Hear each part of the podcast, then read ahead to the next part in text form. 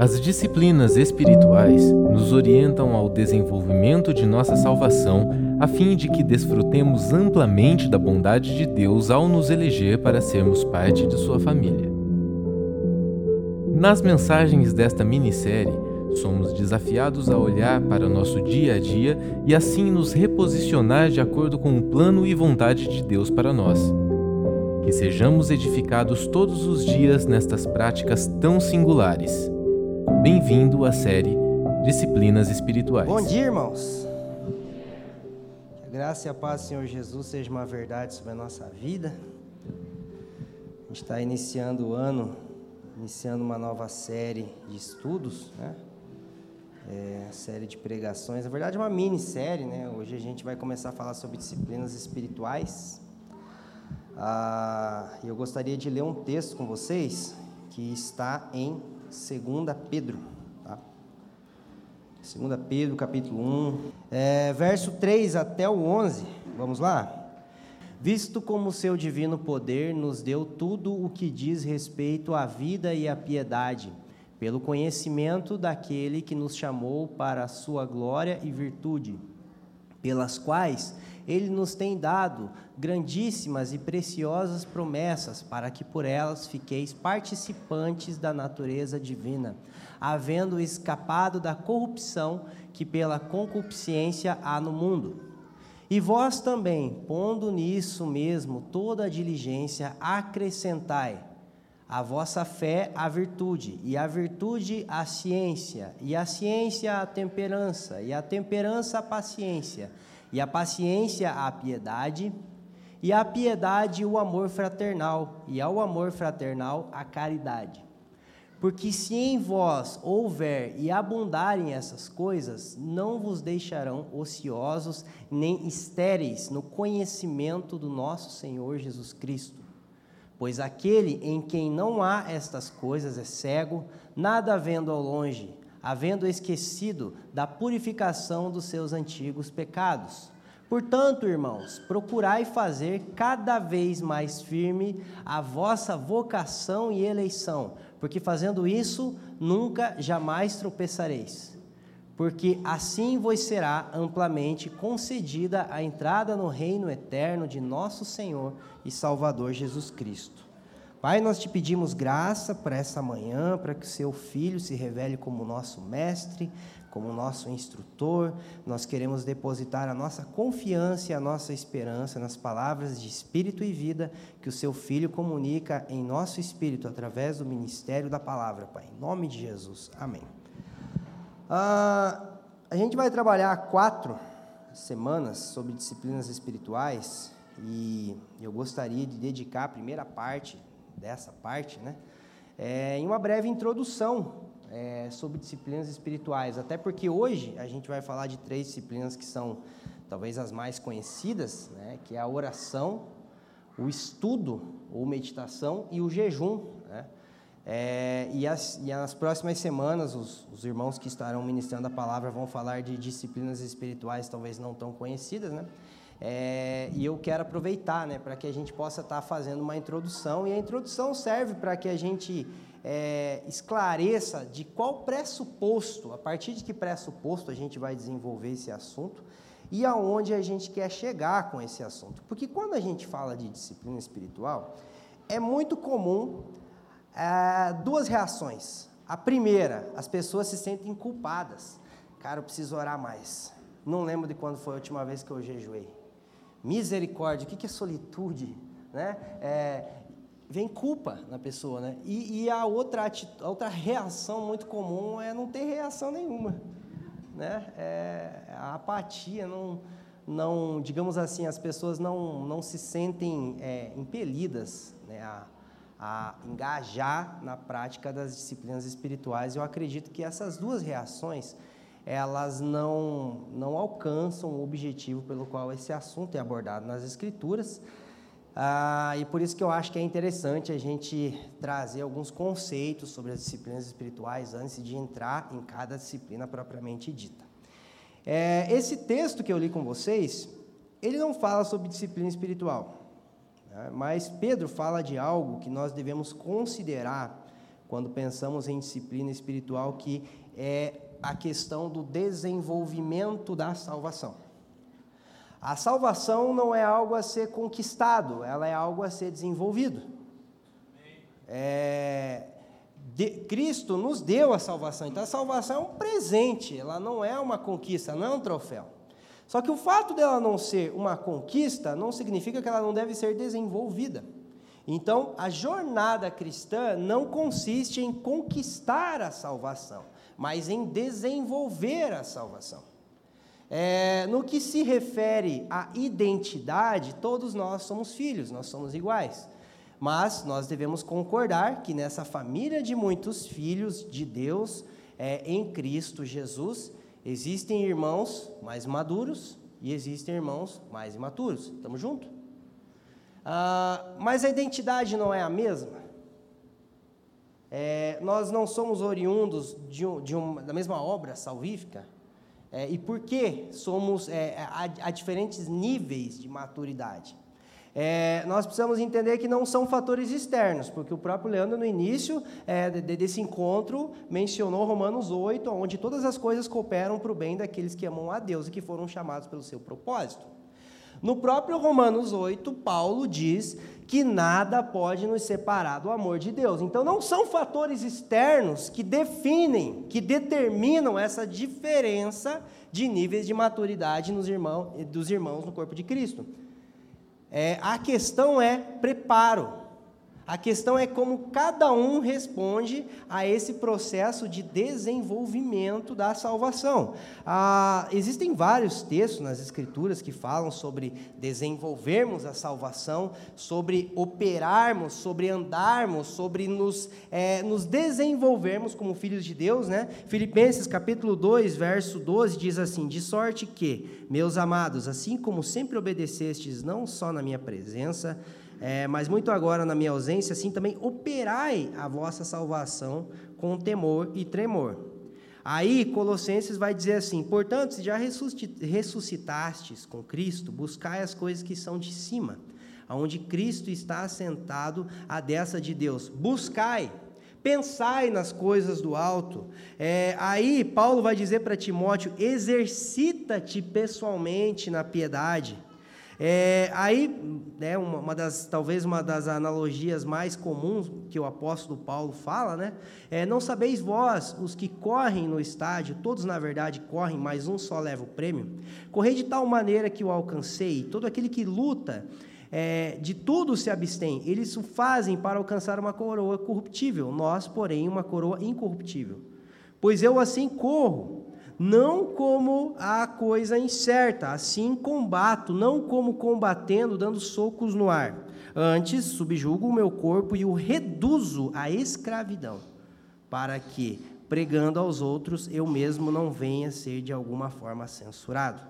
Ah, aí, 1 Coríntios capítulo 15, mas pela graça de Deus eu sou o que sou. Daí, esse é um texto conhecido, mas vamos, vamos pensar no resto do texto, né? É, e a sua graça para comigo não foi vã. Antes trabalhei muito mais do que todos eles. Todavia, não eu, mas a graça que está comigo. É, então, nós precisamos entender que é, a graça, é o que, é o que Dallas Wheeler fala, a graça ela não é o oposto do esforço, ela é o oposto do mérito. Então, a graça ela é contrária ao mérito e não ao esforço. O fato da salvação ser obtida pela graça não significa que nós não devemos nos esforçar.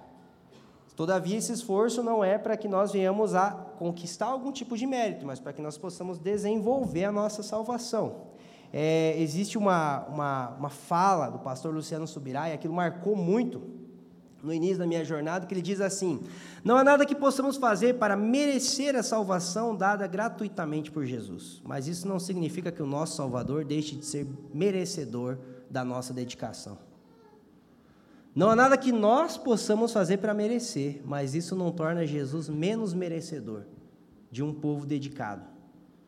Como o próprio apóstolo Paulo fala, de um povo zeloso de boas obras. Então, é, quando falamos sobre disciplinas espirituais, não tem a ver com mérito, não tem a ver com é, algo que nos torna merecedor, porque se nós pensarmos assim, então se eu orei bastante essa semana, oxa, eu estou em paz com Deus, estou em paz com todo mundo, Né? É, e se eu orei pouco, eu estou me sentindo tipo um filho que não é mais filho. Tipo, Deus riscou meu nome do livro da vida lá e né? Daí, na semana que vem, ele escreve, daí ele tira. Daí, a vida cristã se torna um inferno, porque ela é baseada no desempenho. Isso é terrível, né? É, mas não é assim. Não tem a ver com o meu mérito, tem a ver com o mérito de Jesus. Então, porque Ele é digno da nossa dedicação.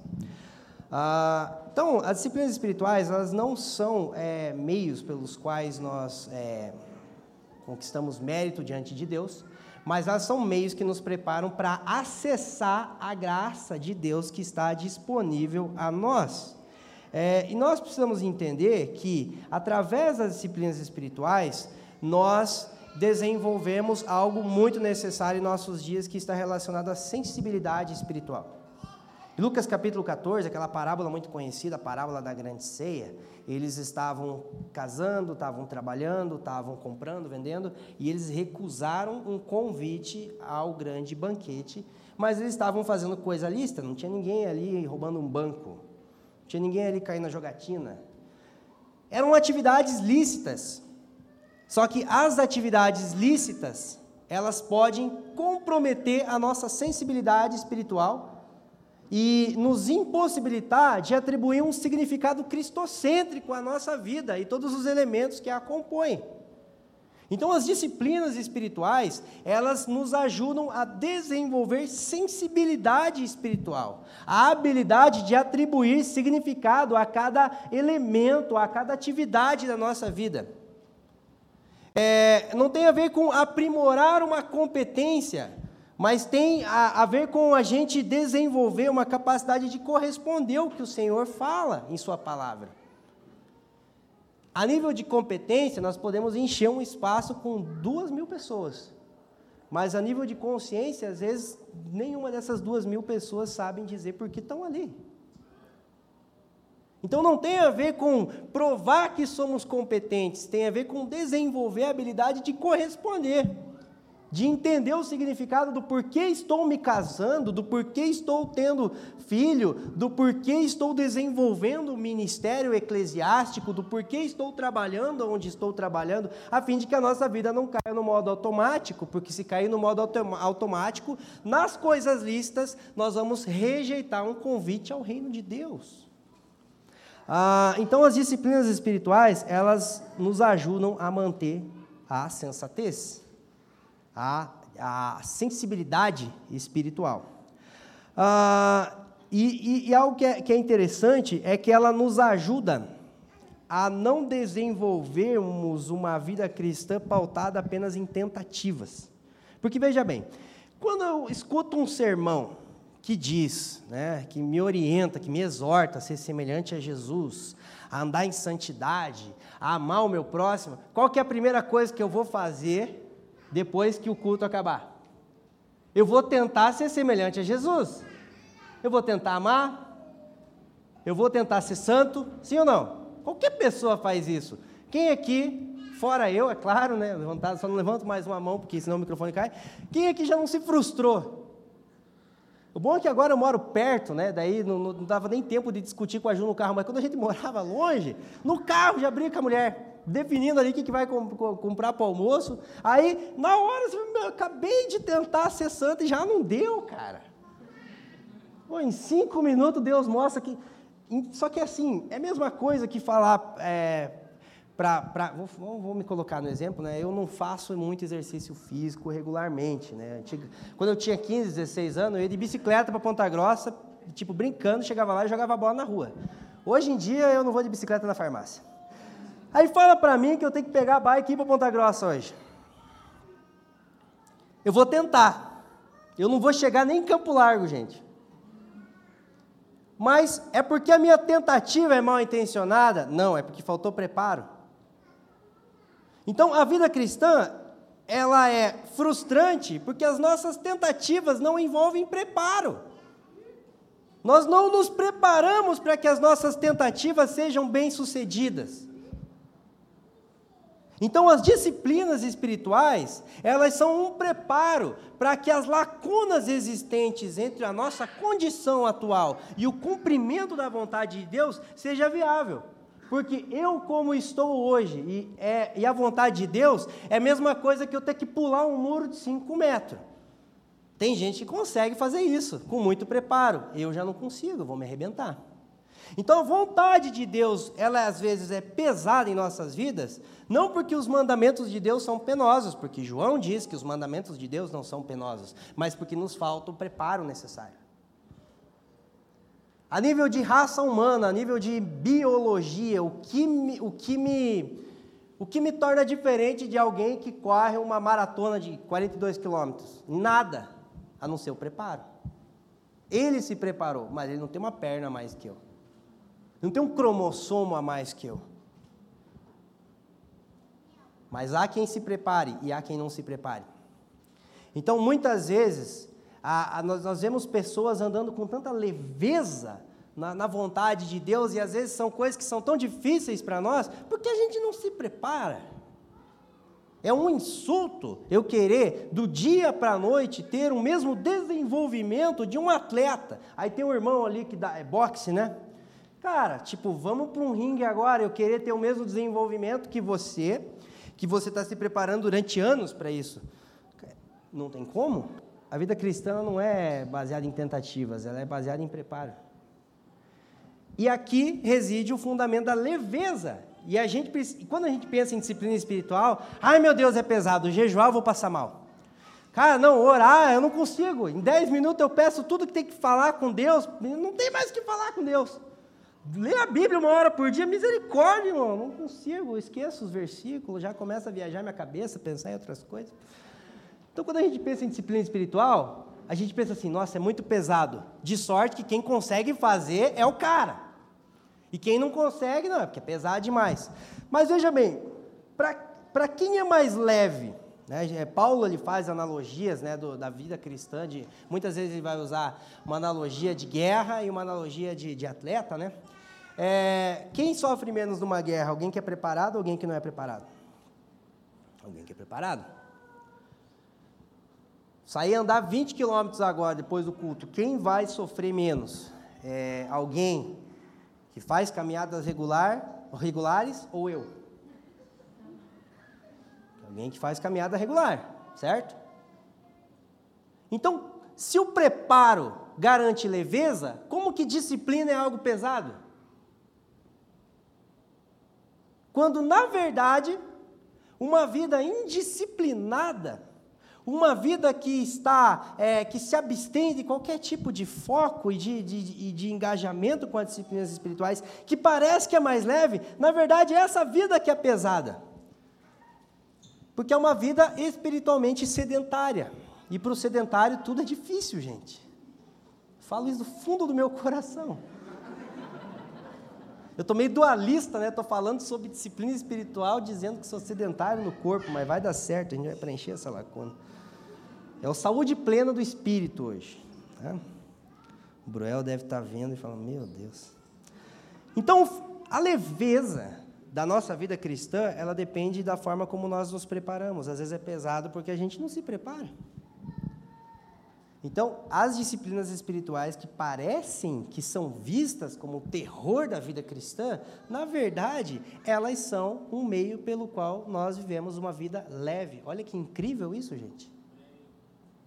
Então, quando falamos de disciplina espiritual, não encare como se fosse um peso, encare como se fosse uma possibilidade de viver uma vida mais leve. Já dizia o poeta: disciplina é liberdade. Né? É, elas visam a integralidade do ser, apesar de serem chamadas de disciplinas espirituais, elas visam organizar a nossa vida como um todo, porque são ações no corpo que preparam a nossa alma para que nós possamos compreender o que o Espírito de Deus tem comunicado com o nosso espírito. Então, elas ajudam a gente a organizar a nossa vida como um todo. Né? Richard Foster ele diz assim: o propósito das disciplinas espirituais é a transformação total do ser humano. Ele almeja substituir os antigos e destrutivos hábitos de pensamento por hábitos novos que geram vida. Então, elas, elas nos ajudam a regular a nossa vida, a, a ajustar a nossa relação com Deus, com o nosso próximo, é, com nós mesmos. elas nos colocam num ritmo correto. Então é um esforço intencional de parar para organizar a nossa vida, a fim de que nós possamos saber como desenvolver uma caminhada cristã saudável dentro do ritmo, da motivação e do foco correto. Amém? Ah, mas vale lembrar que as disciplinas espirituais elas precisam ser vistas como um estilo de vida e não como um pacote premium, tipo um esteroide espiritual um anabolizante espiritual. Não, eu vou, eu vou garrar aqui um mês inteiro na leitura e vai resolver. Daí o cara lê livro. Já parou, já parou para pensar que os a, a, fase em que o povo mais lê livro é em janeiro?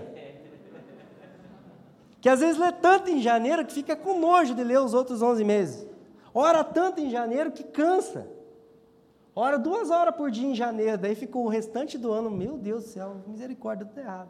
A gente acha que é tipo um anabolizante espiritual. Vai, mas não é um pacote prêmio, não é algo assim, tipo, turbine a sua vida espiritual em dois meses, com disciplinas espirituais. Bom se fosse, né? Bom se fosse, mas não é. É um estilo de vida. E por ser um estilo de vida, a gente precisa pensar em uma jornada com as disciplinas espirituais.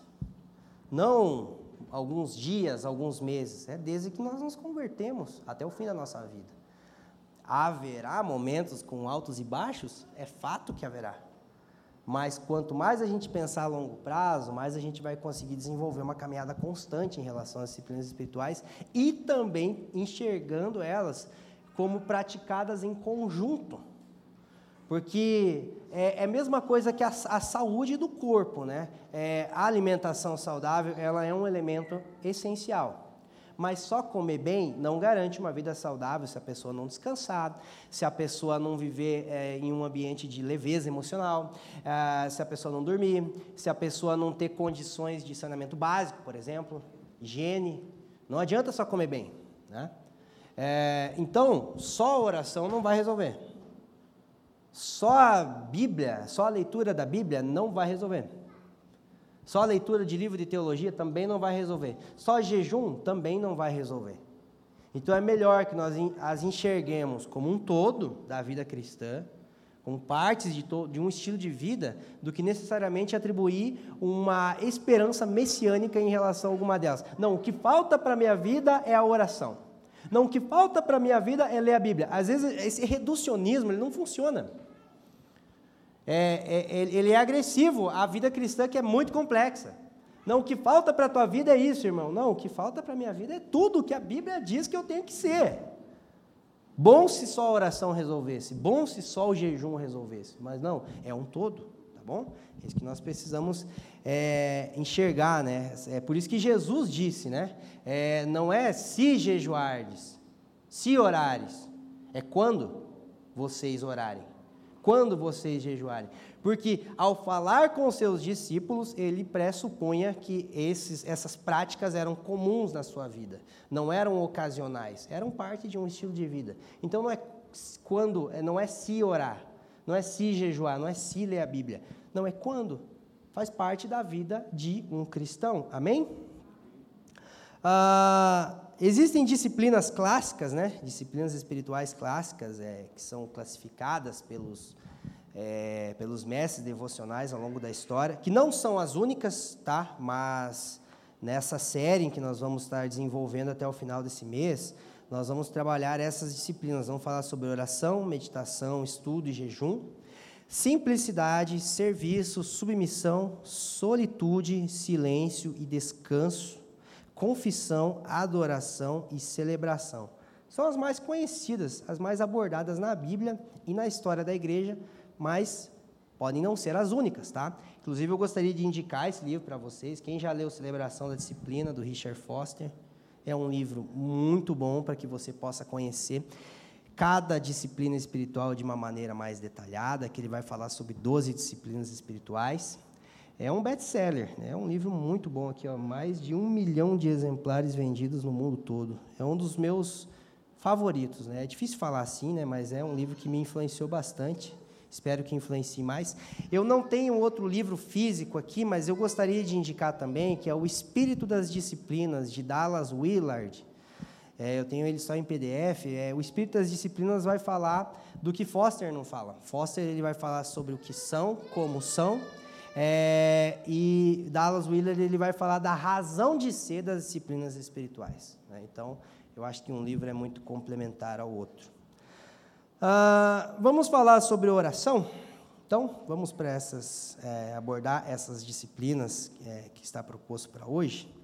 Eu gostaria de começar com uma citação de Richard Foster, que ele diz assim: ah, De todas as disciplinas espirituais, a oração é a principal, porque nos conduz a uma comunhão perene com o Pai.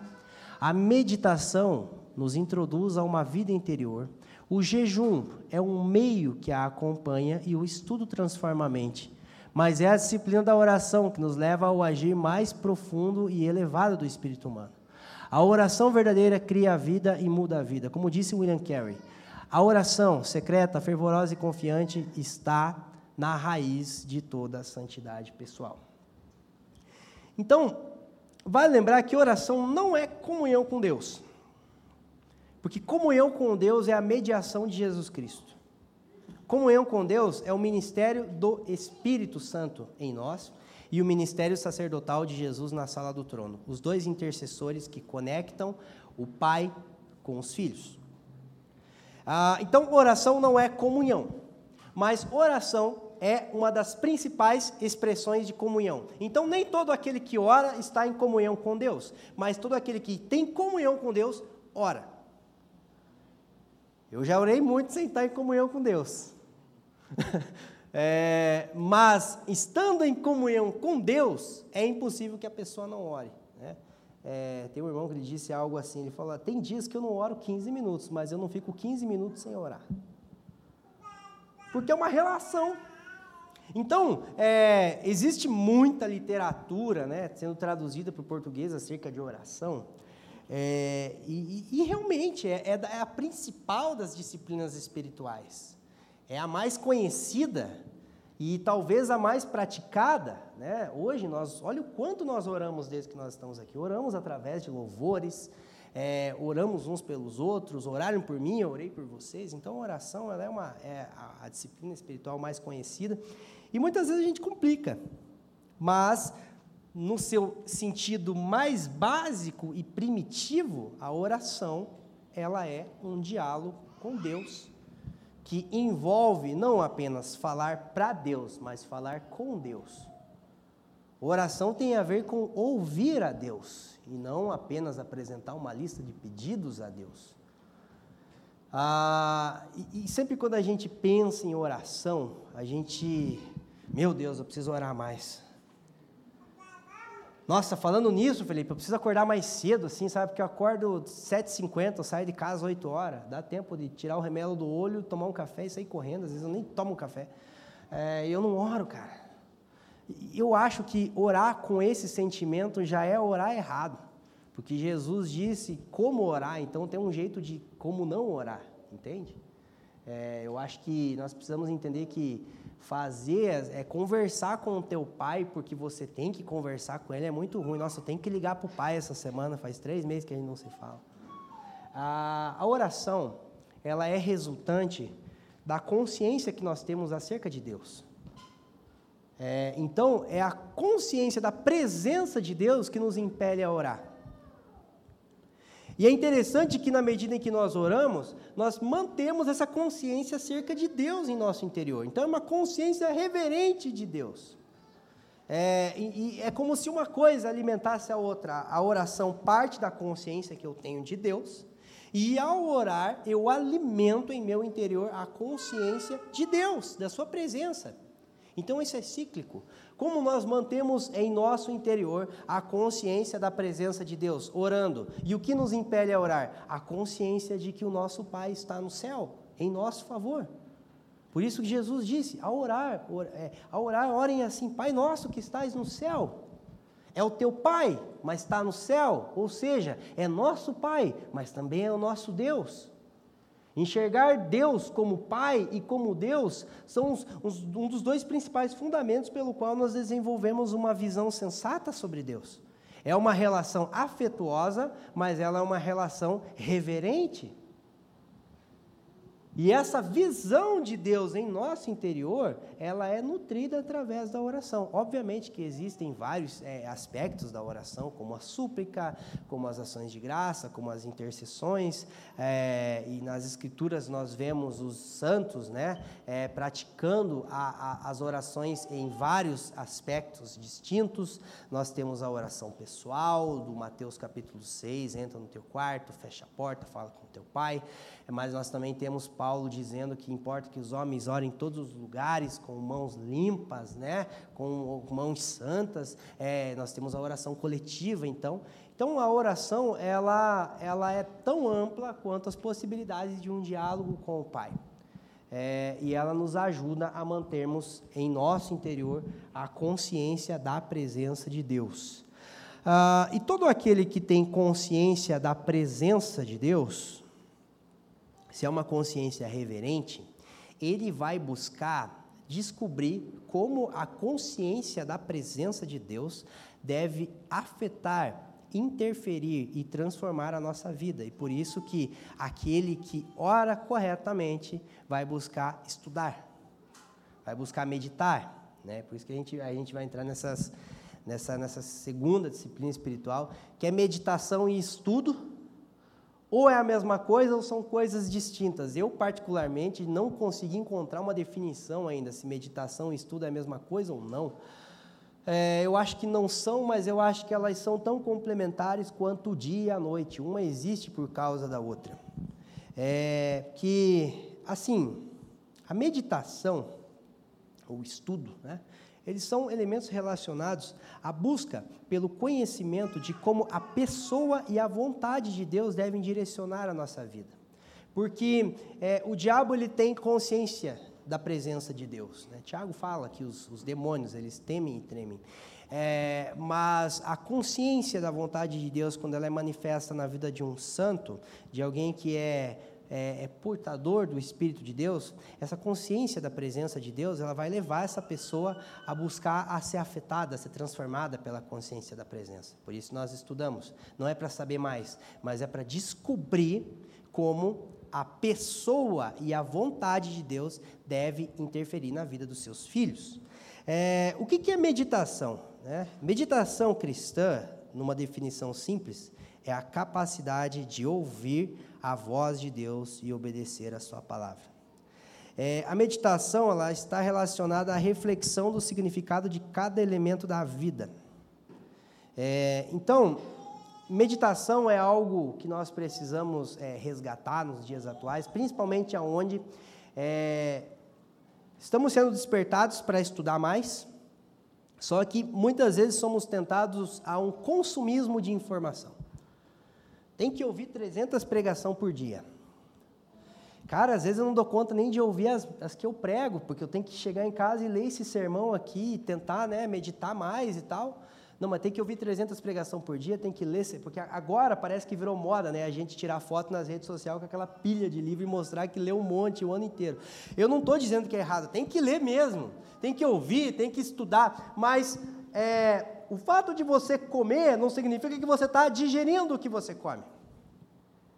Então, é, a digestão, o processamento de informação, ele é causado pela reflexão. E hoje nós vivemos numa geração onde as pessoas muitas vezes estudam muito e refletem pouco.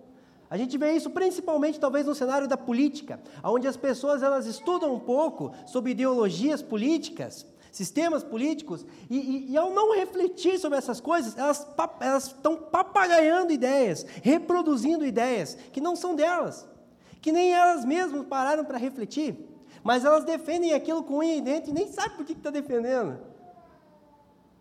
E às vezes isso interfere no nosso, no nosso, na nossa consciência teológica. Por que, que você crê que você é salvo unicamente pela graça? Não, porque ensinaram isso em Romanos. O, o, qual que é a tua esperança acerca da vida após a morte? Ah, é o que o Leandro crê. A minha fé não é a fé em Deus, é a fé na fé que o Leandro tem em Deus. Então nós precisamos é, nos tornar pessoas que refletem sobre a vida. E isso é minucioso. Isso está relacionado à profundidade das coisas. A meditação, ela está relacionada à profundidade. Ela está relacionada à capacidade de você observar e aprender a pensar. A refletir sobre o seu casamento, a refletir sobre o seu trabalho, a refletir sobre por que você congrega na família dos que creem, porque você é amigo de tal pessoa, porque você não é amigo de tal. É refletir sobre tudo. E o interessante da meditação é que você pode nem sempre estar estudando, mas está sempre meditando. Porque nem sempre você está com um livro diante de você. Né? Eu, particularmente, eu gosto muito de montar o meu sermão quando estou lavando louça. Às vezes eu estou lá em cima, é, eu, começo, eu começo a digitar ali as coisas, preparando, dá um bug na mente, assim, eu falo, cara, eu vou achar alguma coisa para fazer, vou limpar a casa. Daí eu estou lavando louça, eu estou ajeitando uma coisa, aí você começa a refletir, parece que a cabeça pensa melhor. Porque, porque às vezes chega um momento que você tem que parar de estudar para refletir, para meditar. Né? É, então a meditação é isso, a meditação ela te dá a oportunidade de sempre estar refletindo, apesar de nem sempre estar estudando. Porém, é, da mesma forma que a meditação ela está relacionada à profundidade da nossa análise, o estudo ele está relacionado à extensão. Porque digamos que a meditação ela seja a, a digestão, o processamento da informação.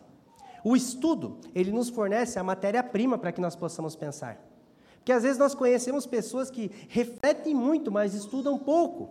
Não se submetem a quem analisou antes dela. É, é a síndrome do, do, do, crente que acha que o único livro que ele tem que ler é a Bíblia. Ele não lê outros livros, ele acha que, tipo, ele está no ano 2 depois de Cristo. Tipo, começou agora e é ele. Não tem dois mil anos de história na igreja. Não tem nada a ser observado.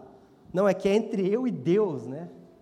Não é assim. O estudo, ele nos dá matéria-prima para que nós possamos refletir, para que nós possamos meditar. Está entendendo como é que uma coisa ela é complementar à outra? Então, o estudo me dá informação, me dá matéria-prima, me dá material para que eu possa refletir. Não adianta só adquirir, acumular informação, mas também não adianta apenas processar algo a partir do nada.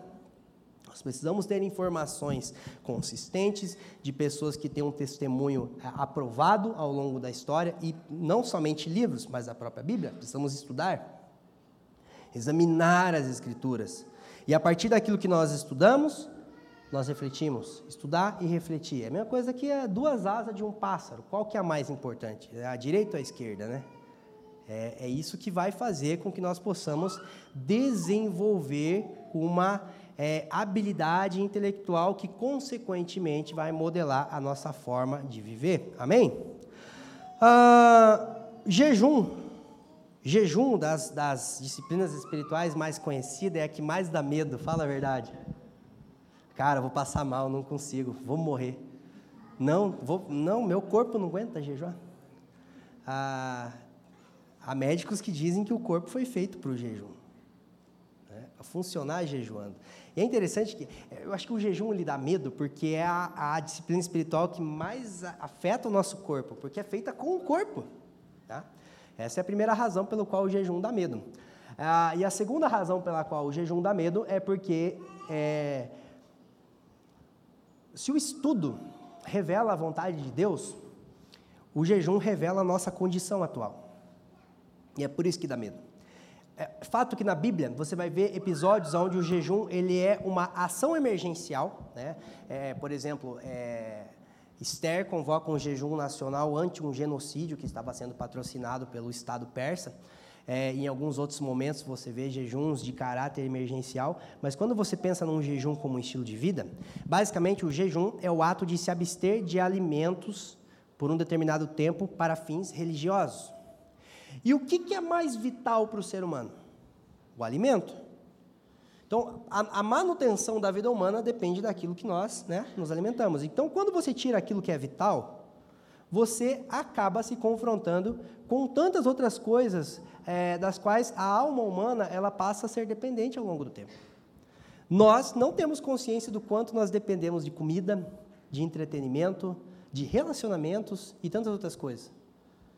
Então, é por isso que muitas vezes o, o, medo de jejuar é pior do que jejuar. Não, não consigo ficar sem carne, Deus o livre, eu morro.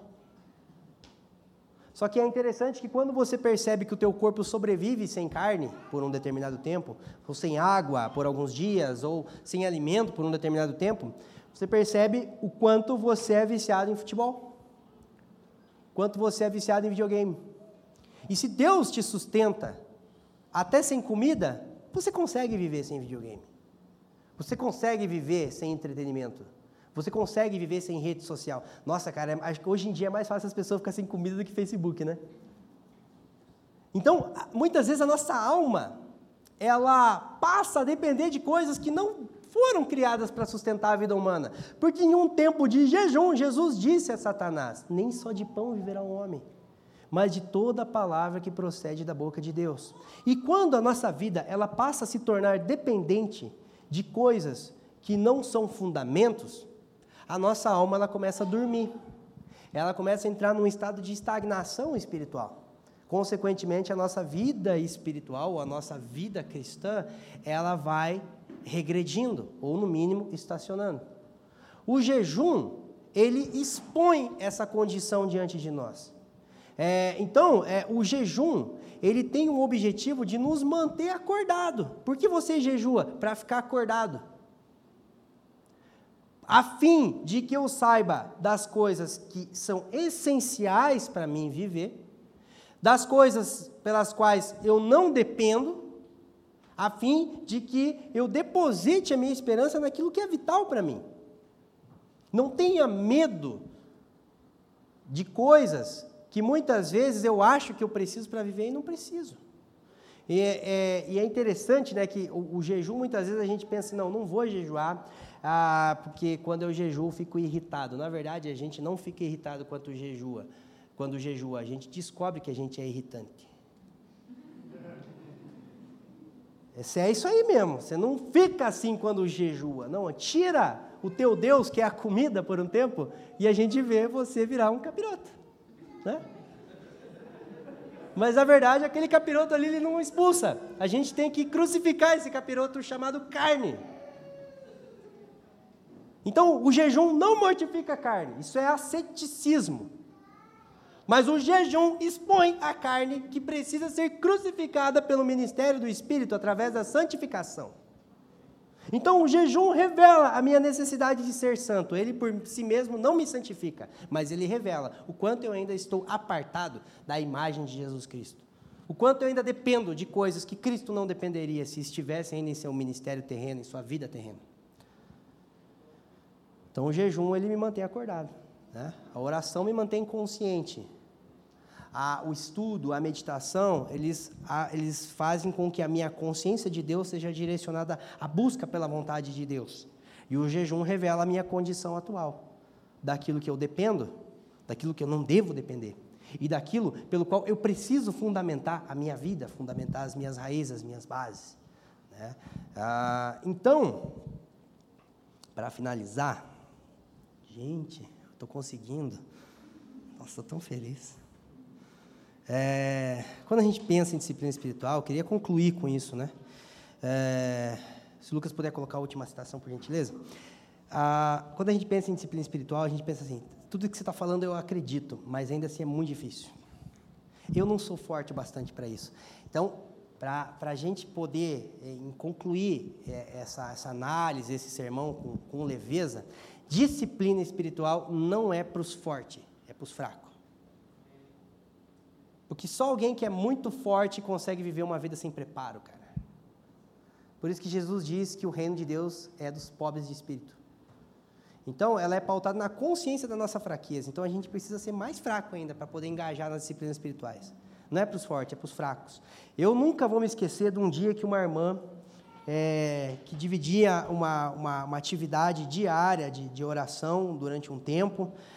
É, nós organizávamos né, uma, um ambiente de oração coletiva na época, e ela chegou para mim e falou assim: Felipe, eu não consigo ser disciplinado. Eu primeiro tomei um susto, né? Porque eu pensei assim, gente do céu, mas é a pessoa que está organizando o negócio comigo, que susto. É a mesma coisa que eu chegar para o Leives e falar assim, cara, a gente está aqui, né, organizando novamente, mas eu, cara, eu não consigo ler a Bíblia, mano.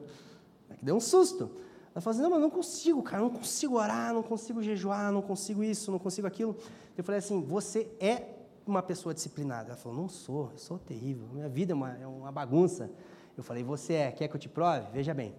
Quando você acorda, você não vai pentear o cabelo? Vou. Então, você não vai escovar os dentes? Vou. Antes de ir para a faculdade à noite, você não toma um banho? Tomo. Quando você está com fome, o que, que você faz? Vou comer. Quando você está com sono, o que, que você faz? Vou dormir. Então, você é uma pessoa disciplinada naquilo que você julga vital para você. Então, nós somos indisciplinados naquilo que não nos interessa, porque naquilo que nos importa, nós somos fiéis. Então, o problema da disciplina espiritual não é que ela é difícil, é que ela não é importante.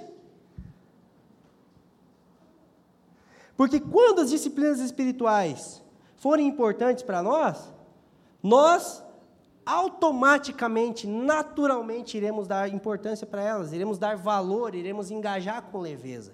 Então o que nos falta é considerar a importância das disciplinas espirituais para me levar a um lugar é, aonde eu devo ser. Muitas vezes nós não pensamos numa vida cristã que se prepara, que se desenvolve, porque nos falta amar aquilo que Deus quer que a gente se torne. Às vezes nós ainda não apreciamos aquilo que Deus quer que a gente seja. Mas quando nós contemplarmos com a mesma admiração pela qual o pai contempla os filhos, que ele criou, que ele redimiu para serem a imagem e semelhança de Jesus, nós iremos fazer de tudo para nos tornar aquilo. Então, talvez uma das maiores evidências é, e uma das maiores manifestações de que a gente reconhece que Jesus é lindo, não é o nosso falar adocicado, mas é o nosso empenho em se tornar como Ele. É, então, só para finalizar, é, pedi para colocar, daí agora, né? É, falei um monte, mas eu não esqueci não. É, vamos, vamos encerrar então com essa citação. Você tem dificuldade para engajar nas disciplinas espirituais? A constância nas disciplinas espirituais não depende, primeiramente, da força de vontade daquele que as pratica, mas do lugar de prioridade que cada disciplina ocupa no coração do praticante. Por exemplo, se a oração tem pouco valor na sua vida, você nunca vai ter tempo para orar. Mas se as redes sociais têm muito valor em sua vida, você sempre irá criar um tempo para navegar nelas. Mas se a oração tem muito valor em sua vida, você nunca vai ter tempo para ficar sem orar. E se as redes sociais perderam espaço em suas prioridades, talvez em alguns dias não vai dar tempo de acompanhar as últimas notícias que rolam por lá. Se você já se frustrou fazendo diversos cronogramas de leitura bíblica, oração e jejum, que tal investir tempo em descobrir a importância dessas e outras disciplinas? Se elas se tornarem vitais para você, o exercício forçado se tornará um ato involuntário e natural tanto quanto o respirar. Pessoas fracas e inconstantes como eu e você podem engajar em uma vida constante de disciplinas espirituais, assim como uma pessoa não precisa ser forte para desejar comer e beber todos os dias, desde que a disciplina seja para a nossa alma o que o alimento é para o corpo. Então, minha sugestão: não chegue em casa e faça um cronograma. Não tente, se prepare, é melhor. Reflita sobre a importância que nós damos, que você dá, em relação ao que Deus quer que você se torne. Reflita sobre como você encara as disciplinas espirituais como meios que te ajudam a viabilizar, a receber graça de Deus para que você ande nisso. E aí depois você pensa num cronograma, depois você pensa numa agenda. Porque a gente está em janeiro, né? É cronograma, é planejamento financeiro, é cronograma de atividade física, é cronograma devocional, né? A gente está fazendo. Mas eu acho que é mais importante a gente refletir na importância. Porque o ser humano ele foi criado para dar valor para aquilo que importa para ele. Amém? Obrigado por nos ouvir. A Família dos que Creem é uma igreja local em Curitiba comprometida com o Evangelho e a vida em comunidade. Para nos conhecer melhor e manter contato, acesse famíliadosquecreem.com.br.